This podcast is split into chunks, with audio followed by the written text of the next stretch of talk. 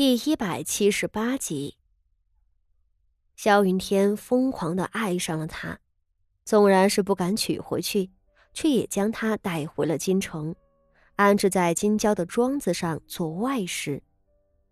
这些年来，萧云天一直在想办法给白玉莲伪造一个汉人的身份，但京城里的户籍管理制度非常严厉，并不好钻空子。而白玉莲那双琥珀色的眼睛，一看就是匈奴血统，又去哪里给他套一个非常合适的身份来遮掩这一点呢？更何况他是匈奴皇族，一旦被查出来，萧云天将面临抄家灭族的惨烈后果。没有十足的把握，他不敢冒险。只是想不到。竟真有一个天赐的好机会撞在了萧云天的手里，就是刚过完年的元月初五，陕北地界上的一个采石场，因为私自炼铁犯下重罪，那经营采石场的商人家中参与炼铁的男人们全部被斩首，商人的妻妾女儿们也因在狱中受了凌辱，纷纷自尽。尸首被扔在了府台后山上的乱葬岗里。这个消息是萧云天的心腹亲兵特意禀告给他的。按理说，一个满门惨死的小商人家里并没有什么特别，但唯一值得萧云天关注的是，那商人死去的妻女中有一个十七岁的女儿，这个女儿的生母是个妾室。而这位妾室的身上带有匈奴血统，带有匈奴血统就意味着生出来的女儿若有着琥珀色的眼睛，也不是什么奇怪的事情了。萧云天听了之后大喜过望，心道：竟有这样合适的人选，简直就是上苍给他准备的。他立即遣人前往陕北。在那乱葬岗里，把死去的商人妻女的尸首都拖回来，把其中那个十七岁的女儿焚尸灭迹，然后对外宣称此女并没有死透，被自己所救，自己又倾心于此女的美貌，纳入后宅做妾。被抬进萧家的妾室，自然是那位匈奴皇族女子。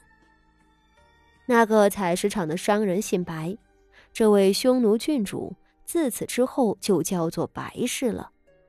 但萧云天还是保留了他的本名，一座汉文是玉莲二字。白玉莲，这是他的新身份。站在正房厅堂前头的傅妙仪，目瞪口呆的。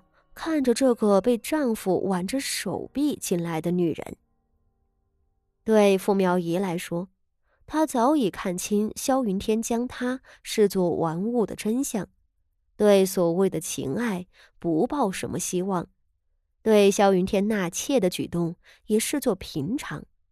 但，直到他真正看见了白玉莲这个女人，他才大惊失色。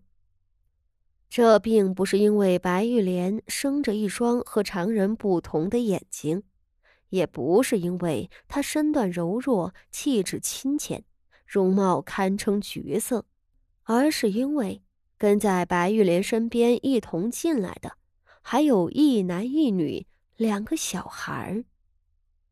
傅妙仪如遭雷击的呆立着，她讷讷道：“我也。”这，这两个孩子时？他们都是我和玉莲的孩子。萧云天今日心情极好，连傅妙仪脸上无比的震惊和愤恨的神色都忽略了。他握着白玉莲的手，指着傅妙仪道：“他是我的正室，你日后面上守着规矩就成。他性子还算是温婉，不会为难你。”又将那约摸六岁的小男孩抱起来道：“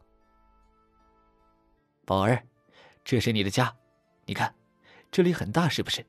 爹爹没有骗你吧？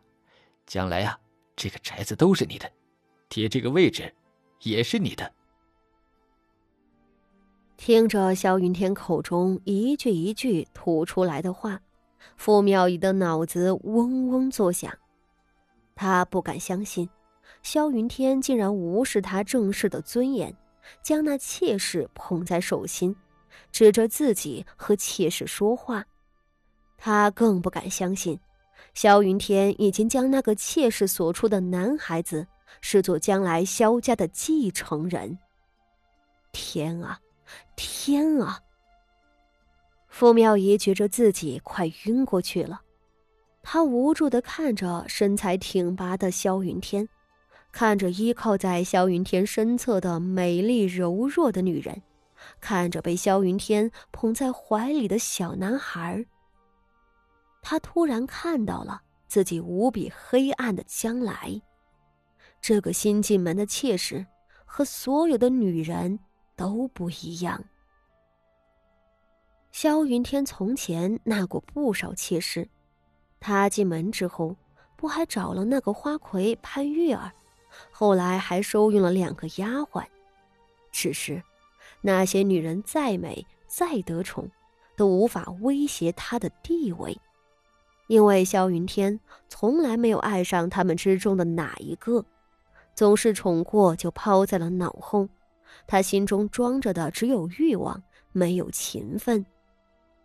在这种状况下，大家都一样，只要自己占着正式的名分，自己的心机手腕比他们高，那最后赢的一定是自己。